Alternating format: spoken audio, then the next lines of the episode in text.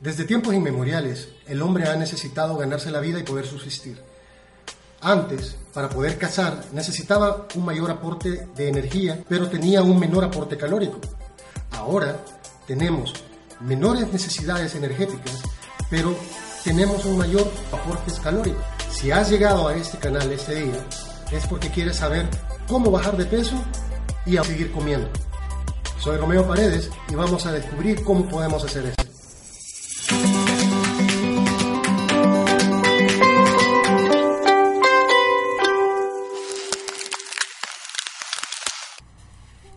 Bienvenido.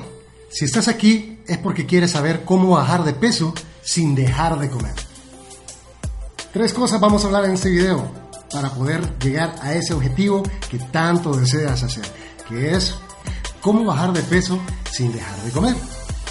Número uno, ¿quién es el responsable del control de peso en el organismo? Número dos, ¿quién es el culpable entonces de que engordemos? Y tres, que creo que es lo que todos quieren saber, cómo hacer para dejar de engordar y disminuir el peso corporal.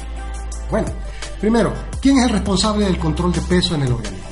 El responsable de controlar el, el aumento de peso o, en mantener el peso en el organismo se llama metabolismo. Pero ¿qué es el metabolismo?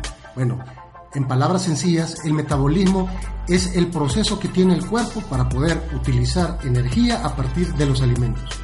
Entonces, un metabolismo rápido adelgaza. Un metabolismo lento engorda. Pero ¿y entonces qué es lo que hace que el metabolismo se haga más lento? Si yo cuando estaba bien bicho, yo me podía comer una gran plata de macarrones con un gran rimero de tortillas y todavía le pedía más a mi mamá y no engordaba. literalmente yo era delgadito, delgadito, como un fideo. Pero ¿y entonces qué es lo que hace que el organismo se vuelva más lento? Tres cosas hacen que el organismo se vuelva más lento. Uno, es la edad. Cuando uno es joven, está en desarrollo, utiliza energía, hay hormonas en todo el cuerpo que andan para arriba y para abajo y que lo ponen a uno como loquito. Y entonces, cuando vamos aumentando de edad o vamos creciendo, pues el metabolismo se va ralentizando poco a poco porque no tenemos las mismas cargas hormonales.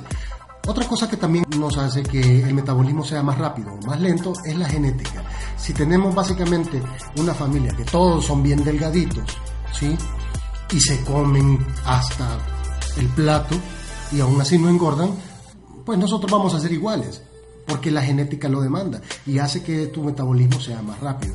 Pero ese es un, un porcentaje bien mínimo de la población. La gran mayoría de salvadoreños y de latinoamericanos no pertenecemos a ese rubro. Y lo otro que nos hace que el metabolismo se haga lento es la alimentación. Pero, ¿quién es realmente el responsable? ¿Qué parte de la alimentación hace que nos, nuestro metabolismo se haga más lento? Pues déjeme decirle que el culpable se llama carbohidratos y azúcar. Sí, carbohidratos y azúcar son los que hacen cada vez más lento nuestro organismo. Les voy a poner un ejemplo bien, bien claro. Si tú tienes un bebé y el bebé se pone a llorar, inmediatamente lo que haces es te pones y lo cargas. Se calma y ya está tranquilo. Pero si vuelve a llorar, ¿qué vuelves a hacer? Vuelves y lo vuelves a cargar. Y así sucesivamente, y es una y otra vez ese proceso. Entonces va a llegar a un momento en que el niño va a saber que si se pone a llorar, viene mamá o viene papá y lo carga. Entonces ya no tiene necesidad de hacer otra cosa porque ya sabe que lo van a cargar, entonces se pone a llorar. Y ese es su mecanismo. Lo mismo pasa con la alimentación. Si tu cuerpo está acostumbrado a que cada vez que necesita energía, tiene un aporte calórico a partir de los carbohidratos y las azúcares, entonces no tienes necesidad de hacer nada más y se vuelve holgazán, se vuelve aragán. Y cada vez que necesita energía, tú vienes y le das un aporte de glucosa, le das un aporte de azúcar. Entonces, ¿qué es lo que pasa? Obviamente la azúcar genera energía, pero es una energía fugaz. A las 4 horas el índice de glucosa baja, y vuelves a tener hambre. ¿Y qué es lo que haces? Vuelves a comer, vuelves a comer una carga rápida de, de, carbohidratos y de azúcares y el organismo se recupera. ¿Por qué? Porque el organismo ya se acostumbró, no tiene necesidad del organismo de volver a generar energía a partir de otros lugares porque tú le estás dando esa carga de glucosa que necesita. Y ese es un círculo vicioso y es una, una bola de nieve que se va cada vez creciendo más y más y más. Lo que tenemos que hacer son Tres cosas que es a lo que queremos llegar con este video y que es lo que todos quieren saber. ¿Cómo entonces puedo hacer yo para bajar de peso y seguir comiendo?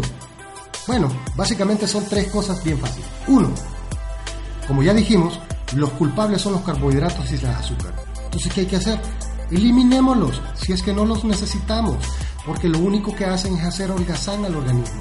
El organismo puede generar su propia energía a partir de otras reservas que tiene. Obviamente es la grasa corporal, que es lo que nosotros queremos hacer. Pero entonces ahí viene la segunda parte.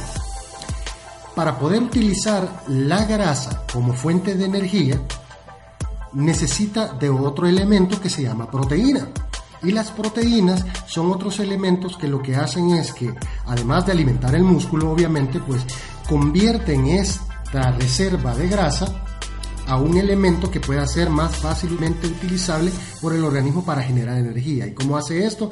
Hagan de cuenta y caso que la proteína es un cuchillo que viene y agarra el pedazo de manteca y lo empieza a cortar en pedacitos pequeñitos para poderlo transformar de una manera que sea más fácil para el organismo poderlo utilizar. ¿Dónde hay proteínas? Claro, el cuerpo tiene proteínas en el músculo y lo que no queremos hacer es que el músculo se haga delgadito, chiquito, ¿verdad? Sino que mantenernos un poquito cholotones.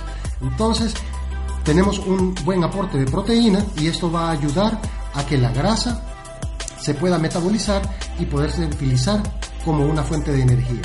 Y como tercera parte es una herramienta que a mí me sirvió mucho. Yo hace unos seis meses pesaba alrededor de 230 libras. Empecé a utilizar esta herramienta y me ayudó a bajar más de 40 libras en menos de dos meses. Llegué a pesar 165 libras solamente utilizando esta herramienta que les voy a decir. Entonces el paso se llama ayuno intermitente. Sí, el ayuno intermitente es una de las herramientas más fabulosas y está sustentada por estudios científicos que nos demuestran que es muy fácil bajar de peso. ¿Cómo hace eso? Obliga al organismo a generar energía a partir de las grasas corporales.